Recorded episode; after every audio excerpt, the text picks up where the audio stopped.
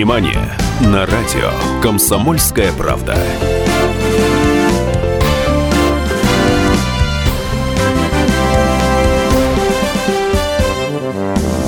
Добрый день. Э, добрый день, доброе утро, добрый вечер всем тем, кто слушает э, радио «Комсомольская правда», программу «Синемания 2. Высшая лига». У меня сегодня не совсем обычный гость в гостях. На первый взгляд он не имеет прямого отношения прямого к кинематографу. Но, но, но, сегодня 14 мая. И сегодня в городе-герое Севастополя открывается фестиваль, который называется «Победили вместе». В гостях у «Синемании 2» Высшего лига, Высшая лига сопредседатель жюри телевизионного конкурса, заместитель директора телеканала «РЕН», автор и ведущий программы «Военная тайна», вице-президент Евразийской академии телевидения и радио Игорь Прокопенко. Добрый день, Игорь. Добрый день. Давайте для начала просто расскажите об этом фестивале, чтобы слушатели «Комсомольской правды» по всей стране понимали, что это такое. Фестиваль «Победили вместе» проходит уже не первый год, он проходит, я могу запутаться, 14 или 15 или, да, да, или 14 раз. Ну, неважно, тем не менее, вот по, по российским меркам это фестиваль довольно старый, ему более 10 лет. И самая большая, конечно, особенность и уникальность этого фестиваля заключалась в том, что он с самого начала имел постоянное место прописки. И это место прописки было Севастополь. Еще в, то времена, в те времена, когда Крым принадлежал Украине. Вот, поэтому я могу сказать, что фестиваль этот с длинной, интересной, своеобразной историей, со своим сложившимся лицом. И хочу подчеркнуть, что это фестиваль документальных программ и документальных фильмов, а игровое кино. А, каждый раз организаторы преподносят как бы на блюдечке, когда, когда на, во вне, на внеконкурсный показ, на открытие и на закрытие, это всегда становится событием. То поэтому есть всем, изюминка. Да, поэтому всем кинорежиссерам и кинопродюсерам я настоятельно рекомендую участвовать в этом документальном документальном фестивале, потому что именно на этом документальном фестивале а, такие открытия и закрытия происходят на площади, то есть при большом стечении народа, то есть гарантированно зритель посмотрит и оценит. Я был впервые на этом фестивале в прошлом году. В этом году мой второй визит.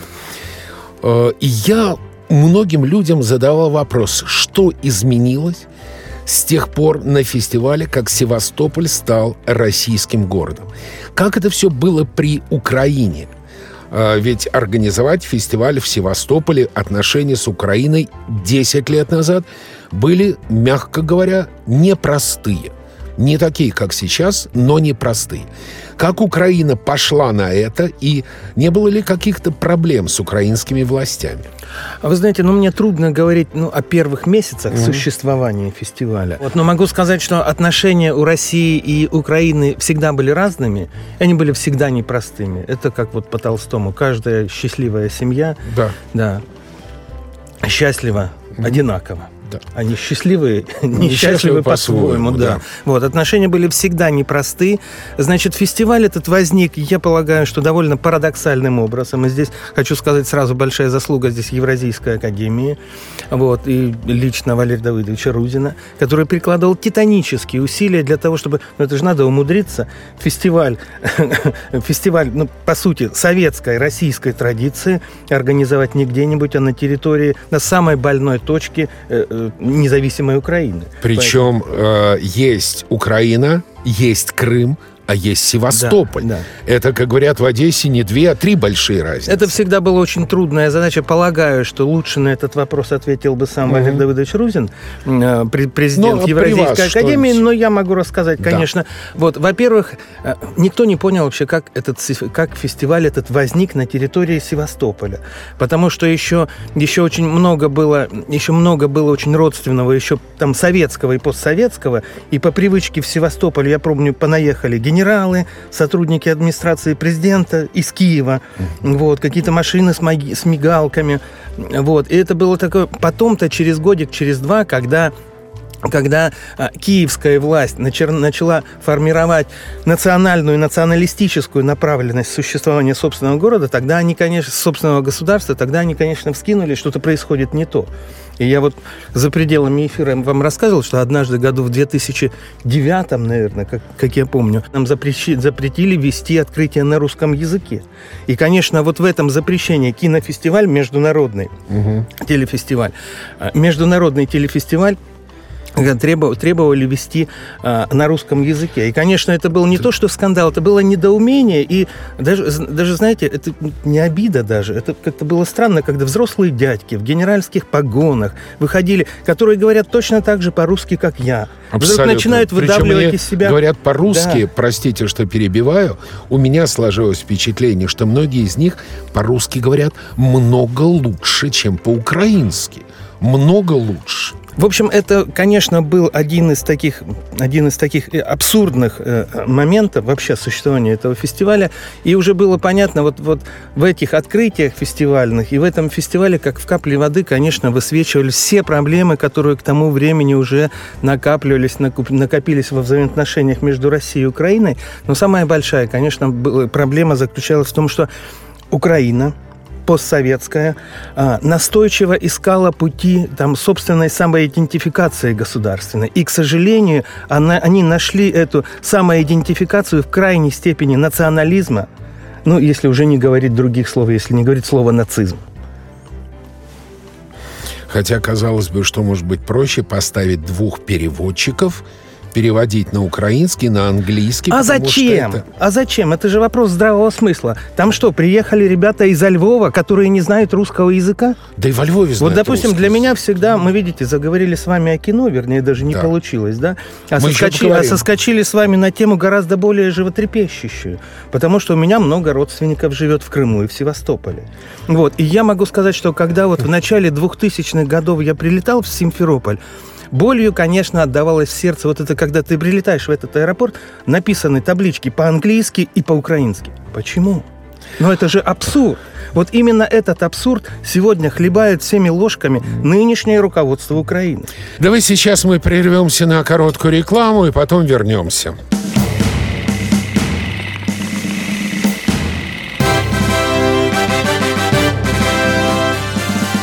Синемания на радио «Комсомольская правда».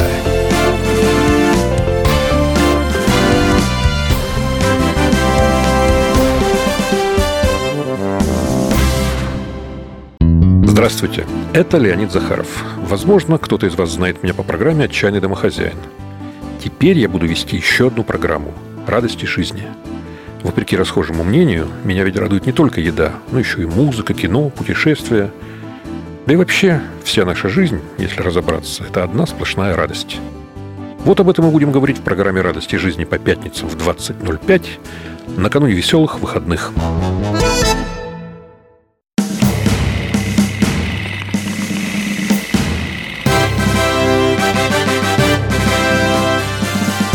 Синемания на радио «Комсомольская правда».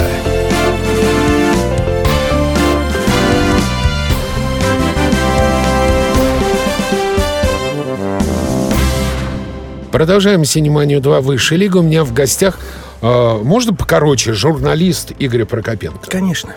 Э, я полагаю, что слово «журналист», особенно сейчас, оно, наверное, получило особый абсолютно смысл. А можете ли вы в нескольких словах характеризовать ситуацию в современной России с документальным кино? Ну, наверное, трудно это сделать в нескольких словах, ну, потому я... что если бы вы мне задали этот вопрос, допустим, лет 5-6 назад, так. на этот вопрос можно было бы отвечать, э, на этот вопрос было бы отвечать проще, потому что я хочу сказать, что я родом из того постсоветского документального кино, да, и мне посчастливилось на телевидении начинать, занима, начинать заниматься документальным кино, когда оно считалось атрибутом важным – оби- обязательным, но не очень важным. Не очень я важным. бы так сказал, да. да. Денег оно, оно требовало не очень много, mm. денег оно приносило не очень много. Я просто хорошо помню эти события конца 80-х годов, mm. и в этом было великое счастье. Я еще застал время, когда у нас не было рейтингов, когда оценивали mm. контент, как сейчас по говорят, по количеству звонков и Количество. положительных А. писем. Ну и, конечно, еще мнение руководства было важно, но естественно. тем не менее. И как мы возрадовались однажды, когда вот его величество рейтинг. Потом мы поняли, насколько обоюдоострое это оружие рейтинг. Конечно. Вот. Поэтому, конечно, все мы вышли из шинели того постсоветского документального кино, не очень дорогого, не очень важного, потому что, если вы помните, тогда возникло огромное количество шоу, Поле чудес там и так далее, и так далее. Вот оно яркое постсоветское, российское новое телевидение, которое приносит известность, деньги, славу, все остальное.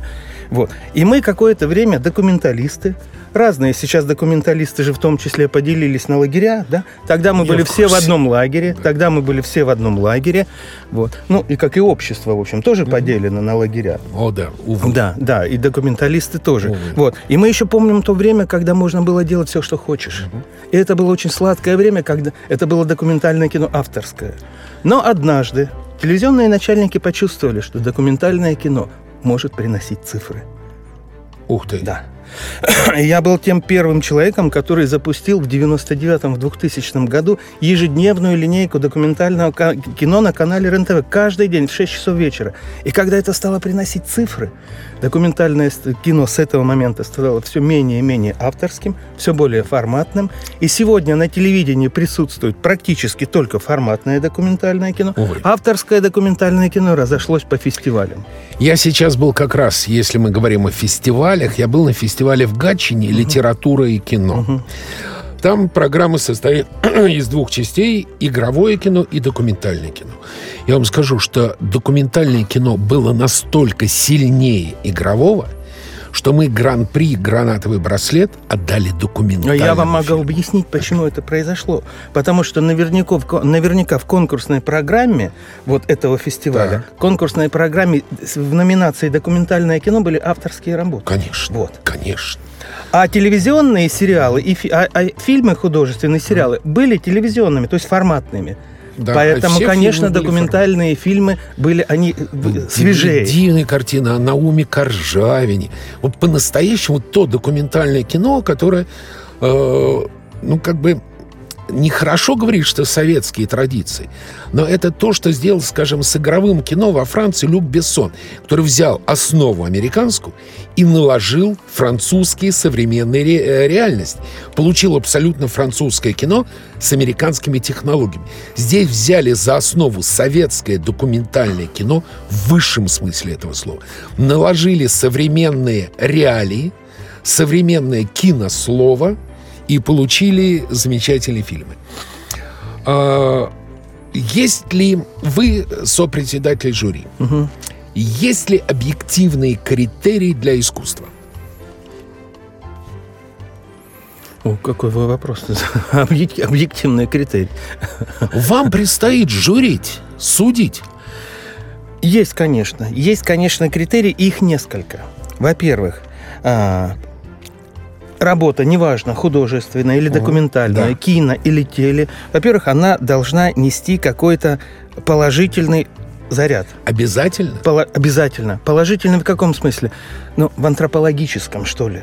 Потому что даже, как говорят, депрессивное кино, Да. сложное, Может если, он- если оно будет в человеке какие-то важные, заставляет его задавать себе вопросы и на них отвечать, значит, уже миссия выполнена. Это один. Это- но это не единственный критерий, конечно. Второй критерий.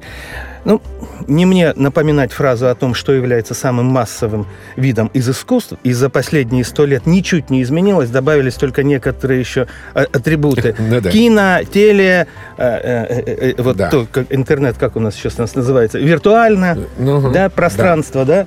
В любом случае, это самое массовое кино. И, конечно, если этот проект, который делается, проект, если он делается на узкую прослойку, на узкую, на узкую прослойку доброжелателей, вот, то, наверное, конечно, если мы говорим о массовом производстве, да, о массовом воздействии, то, конечно, эта история должна быть понятна, по крайней мере, той целевой аудитории, к которой обращается, а не только узкому кругу почитателей. И в этом тоже есть проблема, в том числе наших фестивалей. Но, с другой стороны, э, Звягинцев со своими фильмами... Скажу про Звягинцева, потому что... Давайте я скажу еще Мизгирев, младший Герман и прочее. Я, кстати, называя Звягинцева, я не говорю о Левиафане. Я говорю о Елене, о возвращении. В принципе, вот я сейчас, простите, прочитал, что российский фильм собрал за рубежом более миллиона долларов. В России он не собрал ничего вообще. Левиафан? Нет, франкофония. А, Александра франкофония, Соколова. да. Вот она, кстати, у нас будет на фестивале, вы знаете, Вот, в Севастополе. Возможно, ей будем, бу- будут закрывать Севастополь. Вот, более миллиона долларов. Значит, там смотрят, а в России нет. Я не про Левиафан. Там у меня много моих претензий к этому фильму. К франкофонии их нет, кстати. Франкофония — Вы знаете, искусство. э, вы знаете, вот по поводу Звягинцева и Левиафана, несмотря на то, что он считается и таковым является один, одним из самых знаковых наших режиссеров и форматных вот в области артхауса, да, я хочу сказать, что по эфиру у этих фильмов всегда были очень хорошие ци- Да. цифры. Да. И я еще, когда занимался авторским документальным кино, всегда телевизионным начальникам говорил, я говорю, хорошее авторское кино одновременно является же и очень популярным. Но я вам скажу, что, знаете, собирающий миллиарды долларов Спилберг снимает авторское кино. Абсолютно авторское, где видна рука автора. Вы знаете, Ну что, со, Спилгер, со Спилбергом и еще мы можем назвать там, может быть... Еще десяток. Да, ну, с десяток, не больше, с десяток. Ну, не больше. Они ведь авторы не проектов, они авторы форматов. Потому что Спилберг – создатель формата, поэтому здесь возникает такое ощущение, э, что он снял. Он снял не фильм, он, он снял не идти блокбастер, он создал инопланетянин- формат. Конечно. Инопланетянин не формат, он стоит особняком, но считается лучшим детским фильмом всех времен и народов. Он создал формат киношоу, А. грандиозного киношоу, неважно на какую тему. Но это мое личное мнение, с ним понятно. можно не соглашаться, конечно. А, так как вы будете судить? Судить. А, по каким критериям? Или все-таки судят сердцем? Нет, э, судят, безусловно, и сердцем, но я все-таки там э, э, телевизионный продюсер, вот, и э, там, я не знаю, в первой или во второй строчке, которая у меня написана в визитке, я заместитель генерального Да. директора по, по документально-публицистическому вещанию. Поэтому, конечно, я в каком-то степени, как телевизионный начальник, я не могу судить только сердцем, профессионально. Понятно, да. Поэтому я буду судить еще и как профессионал. И в том числе я, конечно, буду судить по тому, какое воздействие тот или иной проект в состоянии сегодня э, произвести на аудиторию. Насколько эта история современна, насколько она, насколько она э, вот, важна сегодня. Потому, что, потому что это же во многом фестиваль публицистический, да. И мы можем сколько угодно рассказывать э, там, я не знаю, там, э, о, о каких-то эпизодах или фактах истории, но вот если мы заставим зрителя переживать эту историю по-особенному, если эта история окажется сегодня актуальной, ведь сегодня фильмы, документальные фильмы, игровые о Великой Отечественной войне вдруг оказались неожиданно страшно актуальны страшно актуальны, потому что стало забываться. И как только мы увидели, увидели телевизионную картинку из Риги, пусть на меня не обижаются рижане, из Киева с этими зигующими мальчиками, пусть их немножко, пусть их меньшинство, но общество это допускает, и не все осуждают это. Поэтому сегодня это актуально. И у меня вопрос – Самый актуальный сегодня фильм документальный, как ни странно, я отправляю к ним своих зрителей. Это обыкновенный фашизм. Конечно, Ром. Самый актуальный. Конечно. И сегодня особенно актуальный, потому что сегодняшнее поколение уже не все помнят, когда началась Великая Отечественная война и чем она отличается от Второй мировой. Сейчас у нас еще одна реклама. Не переключайтесь, реклама пройдет очень и очень быстро.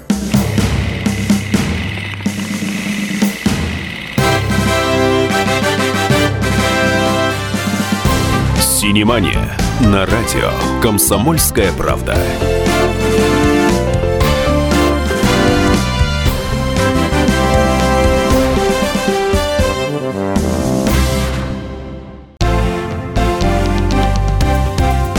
Здравствуйте, я Евгений Беляков, заведующий отделом экономики газеты «Комсомольская правда». Я знаю почти все об экономике страны, личных финансах и время от времени даже играю на бирже. Но у меня нет миллиона долларов. И я очень хочу его заработать. Поэтому каждую неделю в прямом эфире я буду общаться с тем, кто смог стать богатым и знает, как сделать богатым меня и вас. Встречайте новый проект «Миллионеры». Каждый понедельник в 3 часа дня только на радио «Комсомольская правда».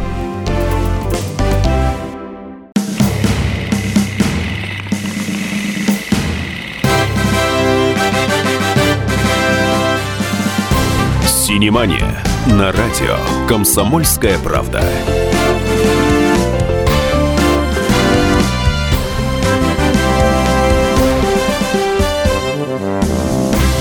Продолжаем программу «Синемания». У меня в гостях Игорь Прокопенко, журналист, э, заместитель директора телеканала «РЕН» по документальному вещанию, автор и ведущий программы «Военная тайна».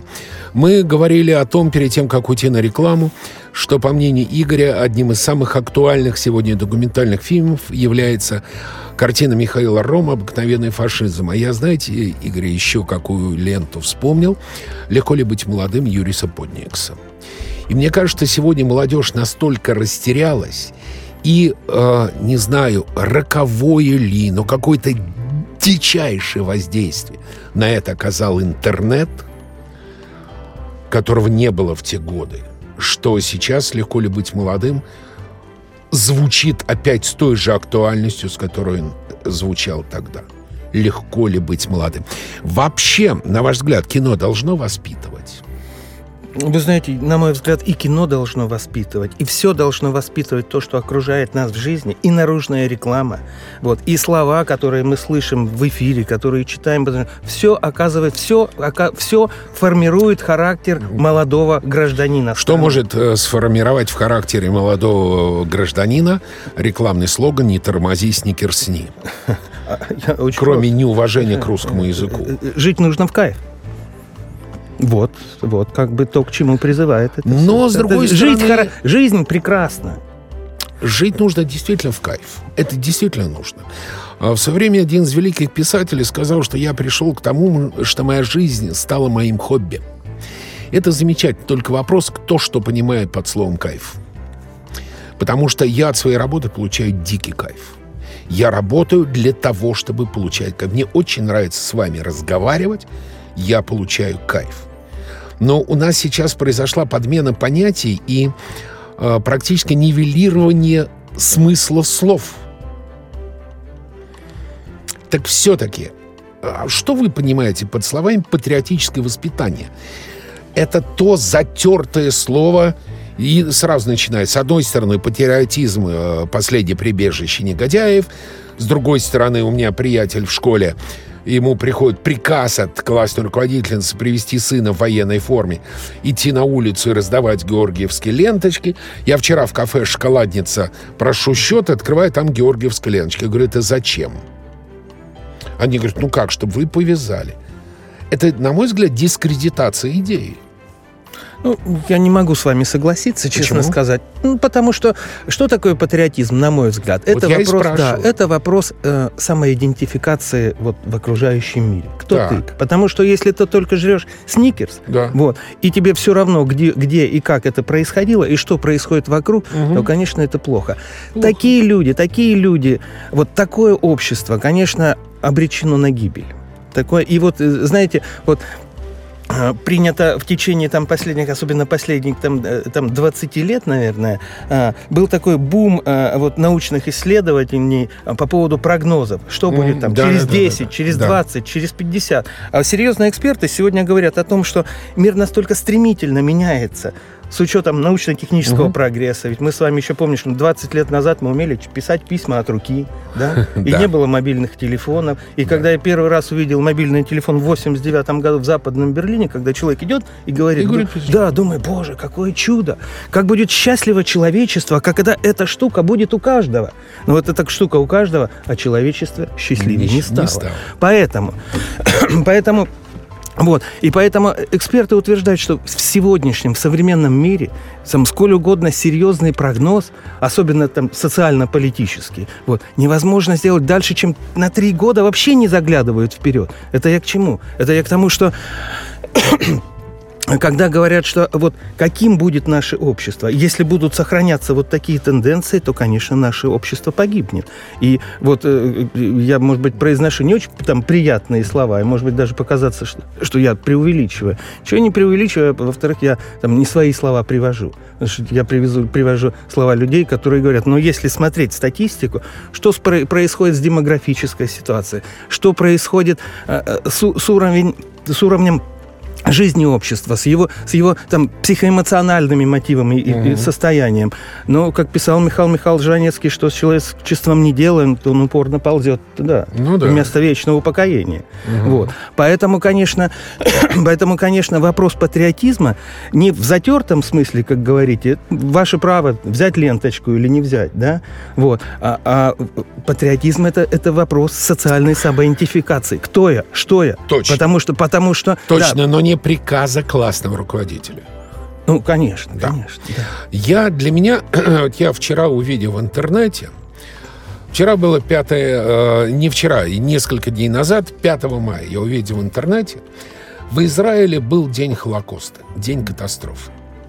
Когда звучит сирена, когда все в стране останавливается. Я понимаю, да, останавливается все движение, люди выходят из машин, две минуты стоят. Но когда они пролетели на дроне или на вертолете над пляжами, и на пляже люди встают, вот там не, нуж, не нужна классная руководительница. Вот этой самоидентификации нам очень не хватает. Вы знаете, я вот вам так скажу. 9 мая и я, и мои дети, и мои друзья, и родственники пойдут, будут принимать в акции «Бессмертный полк». Мне есть кого взять в руки, есть с кем пойти. Приказывают классные руководители, не приказывают, я все равно пойду. Поэтому это еще, знаете, еще вопрос личного выбора. Тех людей, которые встали на пляже, это вопрос их личного выбора. И, может быть, даже встали не все. И тот, кто не встал, наверняка на него посмотрели, как же ты можешь. Точно. Но это вопрос выбора. Это выбора. Точно. Никто никого не заставляет, конечно. Что делать с тотальной, на мой взгляд, тотальной, если не сказать катастрофической исторической неграмотностью среди молодежи. Вы знаете, мы так переживаем за это, а молодежь-то сама не сильно переживает. Абсолютно. Они, абсолютно. Они вообще не переживают. Конечно. То есть мы с вами пытаемся их жалеть, пытаемся их научить, а они, у них уже другой формат существования, другой формат жизни, который нам уже непонятен. И более того, он поня- непонятен не только нам. Угу. Большое количество общественных международных институтов пытаются аккуратненько присмотреться к этим, к этим угу. тенденциям, которые да. происходят. Может быть, кто-то хочет поруководить руководить этим делом. Вот. Но, в принципе, мало кто понимает. Поэтому это уже совершенно самодостаточное поколение. Это поколение выросло уже в пору, в пору интернета, телефонов, там, всех... Понятно. Гла- да. Понятно. Тогда я в прошлом году был на фестивале в Севастополе «Победили вместе». В зале сидят 10-15 человек, мягко говоря, старше нас. Почему? Я не понимал. Я этот вопрос задал в присутствии вице-губернатора. Почему? Фильмы, на эти фильмы нельзя было повести школьников, студентов. Вот так тогда возникнет опять вопрос классной руководительницы. Вот где тут середина? Вести или Но не вести? в Германии повели всех школьников страны смотреть список Шиндлера всех школьников страны. И не возникло. Они ведь не навязывали выводов руководительница приказывает раздавать ленточки, а ее-то задача работать с детьми так, чтобы ребенок пришел и сказал, папа, я хочу завтра пойти раздавать ленточки. Вот это самоидентификация. Как быть с этим? Как? Молодежь не ходит смотреть это кино. Для чего фестиваль нужен тогда? Фестиваль – это как раз тот самый инструмент, которым мы учимся – общаться в том числе и с этой аудиторией. Именно поэтому... Тогда она должна быть. Тогда и надо не в кинотеатрах делать, а в университетах. Или приводить исторические факультеты университета, э, филологические, гуманитарные факультеты. Ну вот видите, вы произносите опять слово «приводить», «приводить», и как бы подсознательное дело. Я вам скажу, есть да. ответ, есть ответ на этот вопрос, мое ну, личное мнение, да. есть ответ, он, наверное, не идеален. Вот. Я много лет на канале РЕН-ТВ занимаюсь праймовым вещанием, проекты, ага. которые, которые я делал, не выходят в прайм, то есть они довольно популярны. И можно относиться по-разному, но тем не менее, для того, чтобы это смотрели, для того, чтобы в это верили, и, и, и, и там на этом, там, может быть, кто-то что-то нужное брал, это нужно делать интересно и современными способами. Потому что мы же с вами здесь уже говорили о том, что документальное кино – лучшие советские образцы. Они-то, конечно, лучшие, только мы сегодня не можем делать в формате советских лучших фильмов. Поэтому и, и кино, и телевидение, и особенно документально-публицистическое, оно должно быть современным, и оно должно делать, оно должно трогать души сегодняшних людей, сегодняшних молодых людей. А вот как это делать, это уже второе. Имеет ли смысл сегодня снимать игровое кино о войне? Ну, безусловно, конечно. Для чего? Для того, чтобы... Послушайте, сколько, сколько э, Ромео и Джульетта пережила постановку, постановок за время своего существования. И эта история всегда современна. Хорошо, мы сейчас уходим на рекламу, и потом вернемся. У меня э, много вопросов.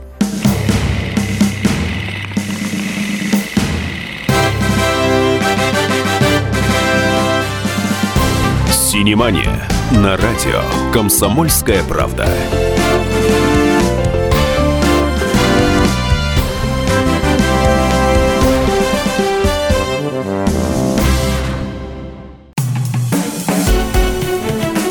Привет, это Леся Рябцева. Слушайте мой новый проект «Маракоборец».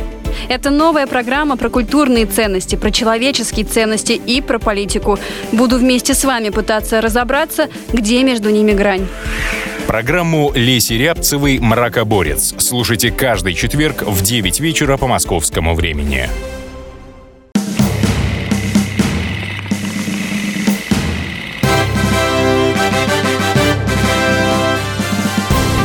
Синемания на радио «Комсомольская правда».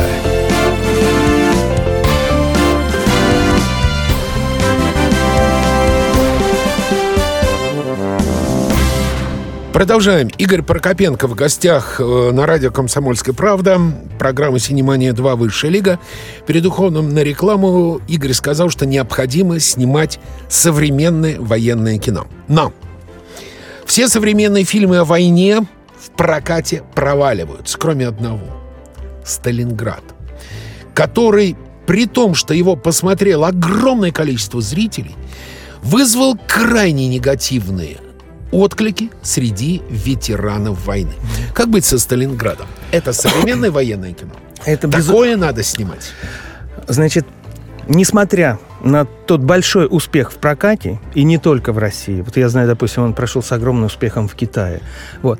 А, его можно и нужно, наверное, критиковать, но мы должны понимать, что в отечественном кинематографе это первая попытка поговорить современно, на современных, да, а, там, аудиовизуальных носителях, поговорить современно с молодым поколением, рассказать хоть что-то ему об войне. Мы с вами сейчас, если начнем анализировать этот проект, мы, мы много чего можем наговорить. Но я бы этого не делал, я бы дал возможность, потому что он первый. Вот. Он первый, и вот на этом языке нужно дальше начинать говорить. Что говорить, это уже другой вопрос. А имеют ли моральное право молодые режиссеры, не то чтобы, мягко говоря, не нюхавшие пороху, но и уже и не помнящие дедов? Ведь старое советское кино о войне снимали люди, которые ее прошли. Ну, я вам скажу так. Бондарчук не участвовал в Отечественной войне 812 года, но снял гениальную «Войну и мир». Да? Поэтому вопрос принадлежности к событиям, конечно, я думаю, что он не имеет главную, главную роль. Это же вопрос душевной работы. Конечно, нужно это делать. И, и более того, государство – не побоюсь этого слова, государство должно очень правильно направлять и поддерживать, и стимулировать интерес к этой теме. Потому что патриотизм, если убрать дежурную составляющую из этого слова, это государственное дело. Не будет национальной государственной самоидентификации у людей, не будет государства.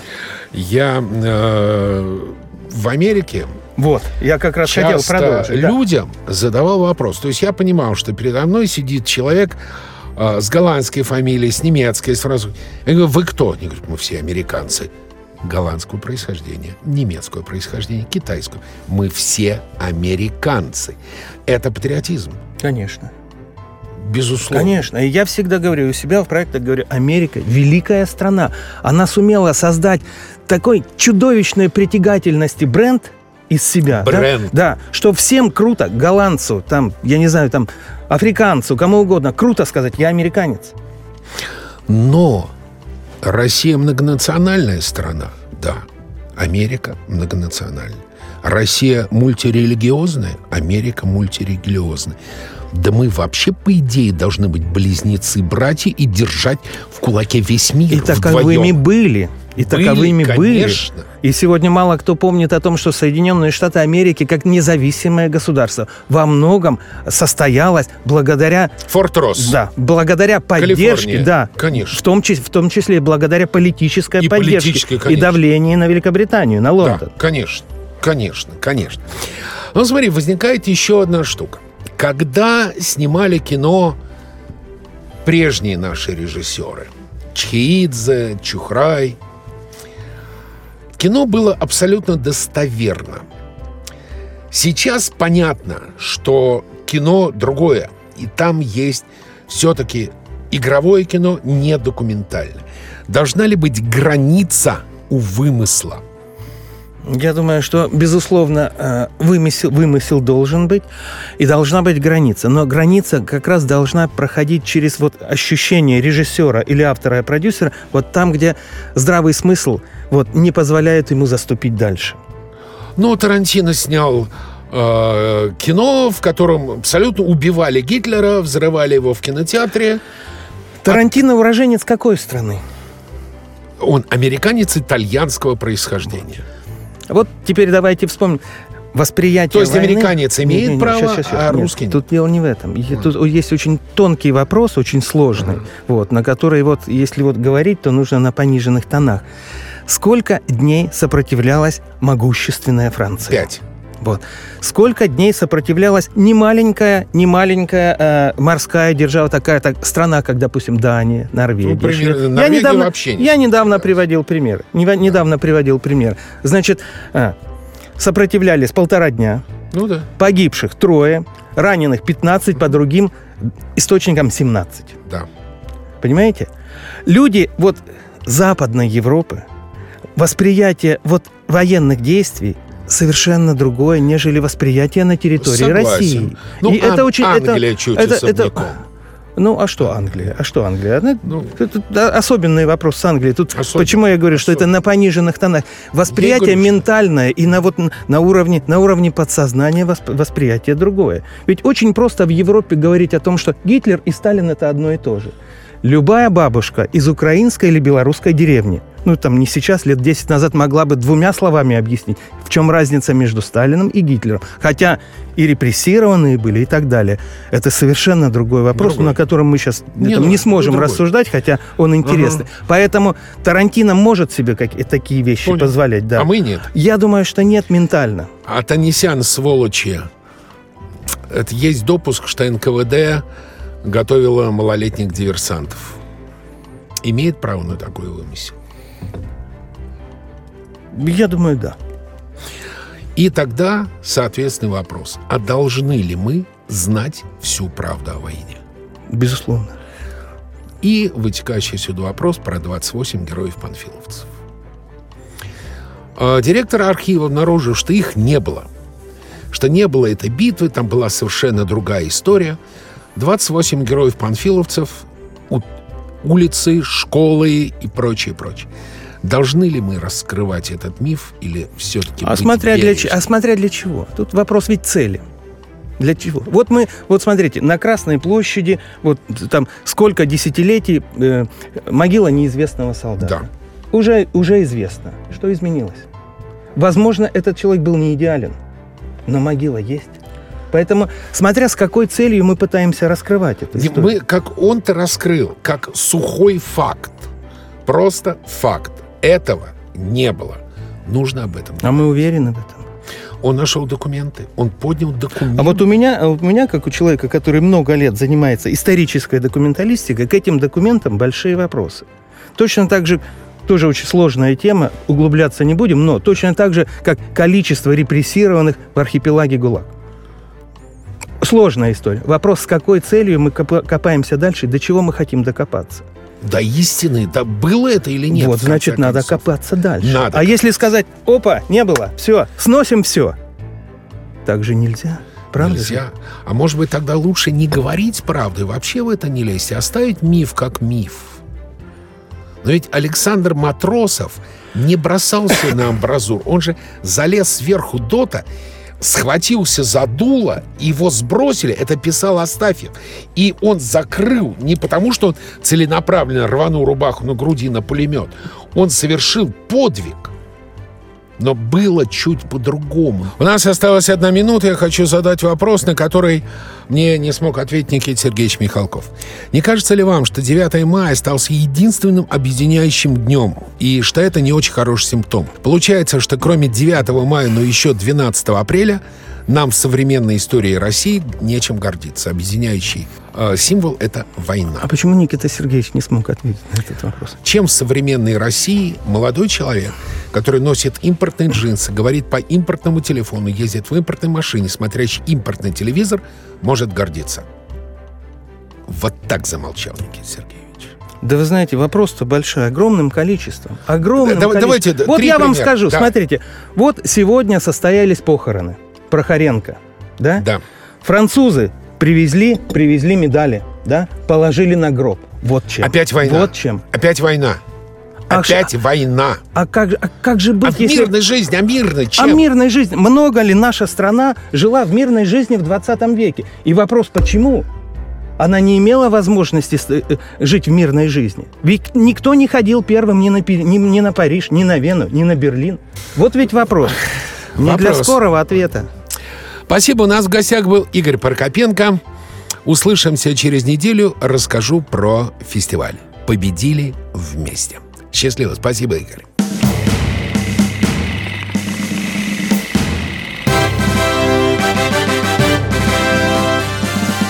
Синемания на радио «Комсомольская правда».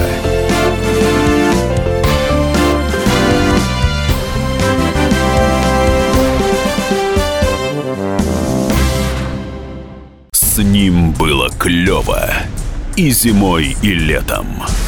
При его виде у рыб дрожали плавники.